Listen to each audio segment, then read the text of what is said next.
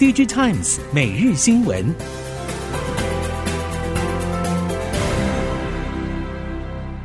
听众朋友们好，欢迎收听 DigiTimes 每日新闻，我是翁方月，现在为您提供今天的科技产业新闻重点。首先带您关心。中国六一八档期销售表现让人失望，中系手机品牌对下半年拉货定调保守，这也印证手机供应链先前的全年低迷展望，认为今年下半传统旺季也不会有太大的起色。这样的情况也让联发科和高通两大手机 AP 业者继续延伸压力测试到下半年。外界普遍预期两家公司针对投片以及价格都将持续下调，让库存可以在今年结束前恢复到比较健康的状态。据传，两家公司第二季都多次下修今年的投片量，可以看出手机 AP 业者在第二季就已经确定全年手机业务表现不会太好。就算市况有复苏，也不会为此增加投片。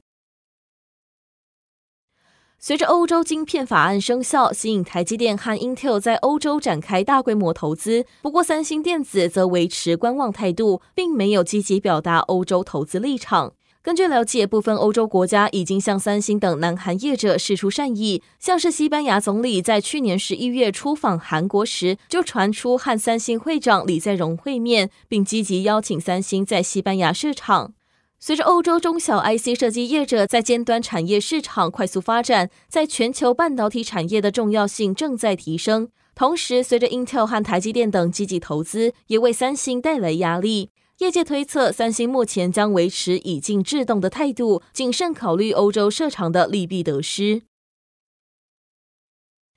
外传，南韩半导体业者针对从去年十月开始实施对中国的出口管制，已经向美国政府申请永久豁免。美国方面正在考虑多种方案。不过，随着中国对美光展开制裁，中美冲突持续加深，也让南韩半导体业者的事业经营充满变数。南韩在中美之间进退两难，但强化对美国出口已经成为趋势。南韩驻美大使赵贤东在今年六月表示，今年第一季南韩对美国出口额连续三个月成长，对中国出口则年减百分之三十。如果维持这样的趋势，美国有望时隔二十年再度成为南韩的最大贸易国。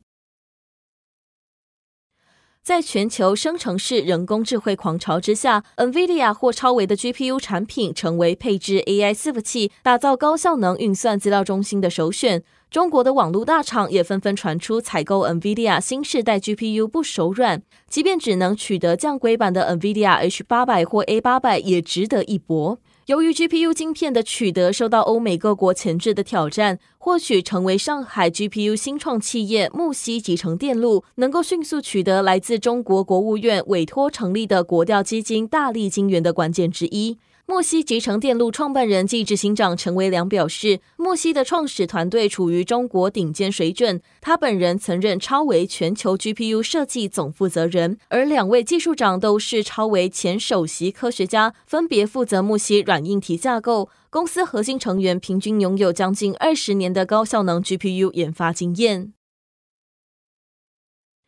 中国前段制程晶圆代工业者如今只能止步于十四奈米制程，最多恐怕也只能在非商业量产良率前提下开出七奈米晶片。但中国三大封测企业长电科技、通富微电、华电科技都在积极布局小晶片技术，目前已经具备小晶片量产能力。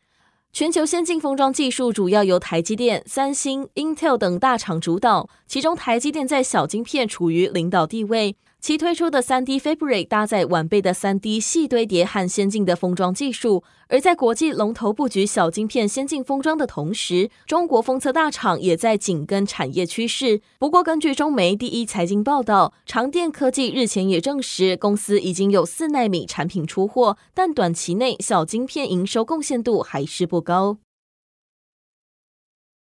阿里巴巴集团意外宣布高层人事异动，现任董事会主席暨执行长张勇将在九月分别交棒给现任执行副主席蔡崇信以及淘天集团董事长吴永明。不过，张勇将续任阿里云智能集团董事长暨执行长。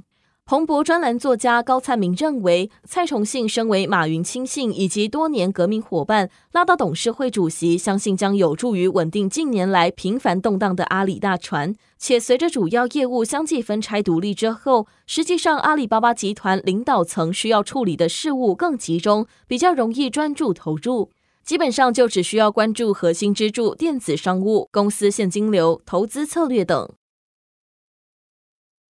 印度总理穆迪在六月二十号启程访问美国。根据印度资深政府消息人士透露，在穆迪出访前夕，印度内阁就已经批准美光在印度古吉拉特邦投资二十七亿美元新建一座新半导体封测厂的计划。印度政府也同意为美光提供一千一百亿印度卢比的生产相关奖励补贴。根据路透报道，美国政府官员表示，美国白宫正在敦促美国晶片公司投资印度，并进一步进行投资谈判。美国总统拜登希望美国本土公司减少在中国大陆开展业务的风险，同时将美国经济与世界最大民主国家的经济进行更好的整合。借鉴苹果的经验，Google 传出正在印度寻找供应商组装 Pixel 系列智慧型手机，以在中国外实现供应链多元化。印度是 Google 服务成长的重要市场，但由于廉价中国手机在该地区占据主导地位，因此 Google 处于观望态度。知情人士表示，本地组装可能有助于推动 Pixel 销量，且如果手机在当地取得成功，Google 还可以将扬声器等其他硬体生产转移到印度。不过，知情人士也表示，Google 谈判能否达成协议还不确定，Google 也可能选择不在印度生产 Pixel 系列智慧型手机。为了加速下一代运算晶片的研发，拜登政府已经选定五位专家，其中一位就是 Alphabet 董事长。根据路透报道，该消息将由美国商务部宣布。几位专家必须负责选出国家半导体技术中心的管理团队。国家半导体技术中心将领导新一代晶片技术的研究，是晶片与科学法案当中的一部分。分析预期，国家半导体技术中心需要处理不少敏感的问题，例如应该在美国何处设立研究设施。拜登政府期盼能够扩大美国晶片制造，创造高薪就业机会，降低对中国以及台湾等主要生产业者的依赖，并布局军事先进技术。特斯拉充电技术大有斩获。首先是德州表示，电动车充电公司如果想要参与利用联邦资金实现高速公路电动化的州计划，必须同时采用特斯拉充电标准和全美国认可的联合充电系统。根据路透以及彭博报道，电动皮卡制造商 Rivian 和充电器制造商 BTC Power 也表示将支援该标准。通用汽车和福特则已经决定加入特斯拉的充电规格。二零二零年虽然是新冠肺炎疫情大爆发的起始点，但事实上也被称为健康元年，主要是因为在普罗大众已经逐渐意识到预防健康大于疾病治疗的重要性。台大医院院长吴明贤指出，过去医疗系统大多只聚焦疾病，但没有琢磨亚健康，但这才是市场最大族群。未来在健康促进与预防方面的数位医疗科技将是成长最快的领域，这个趋势也将加速医疗智慧型穿戴装置应用大爆发。吴明贤认为，未来医疗除了走向数位化，更讲究个人生活方式差异与个体特征的精准医疗，侧重于预测与预防疾病的角度。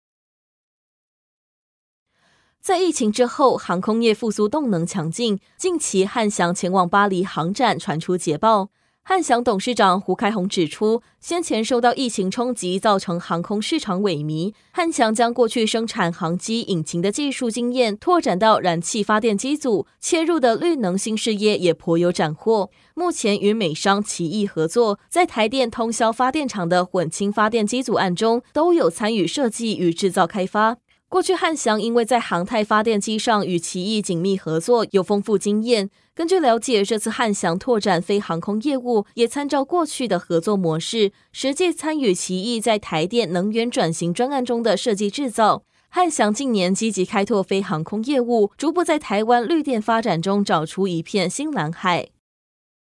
以上新闻由 DigiTimes 电子时报提供，翁方月编辑播报，谢谢您的收听。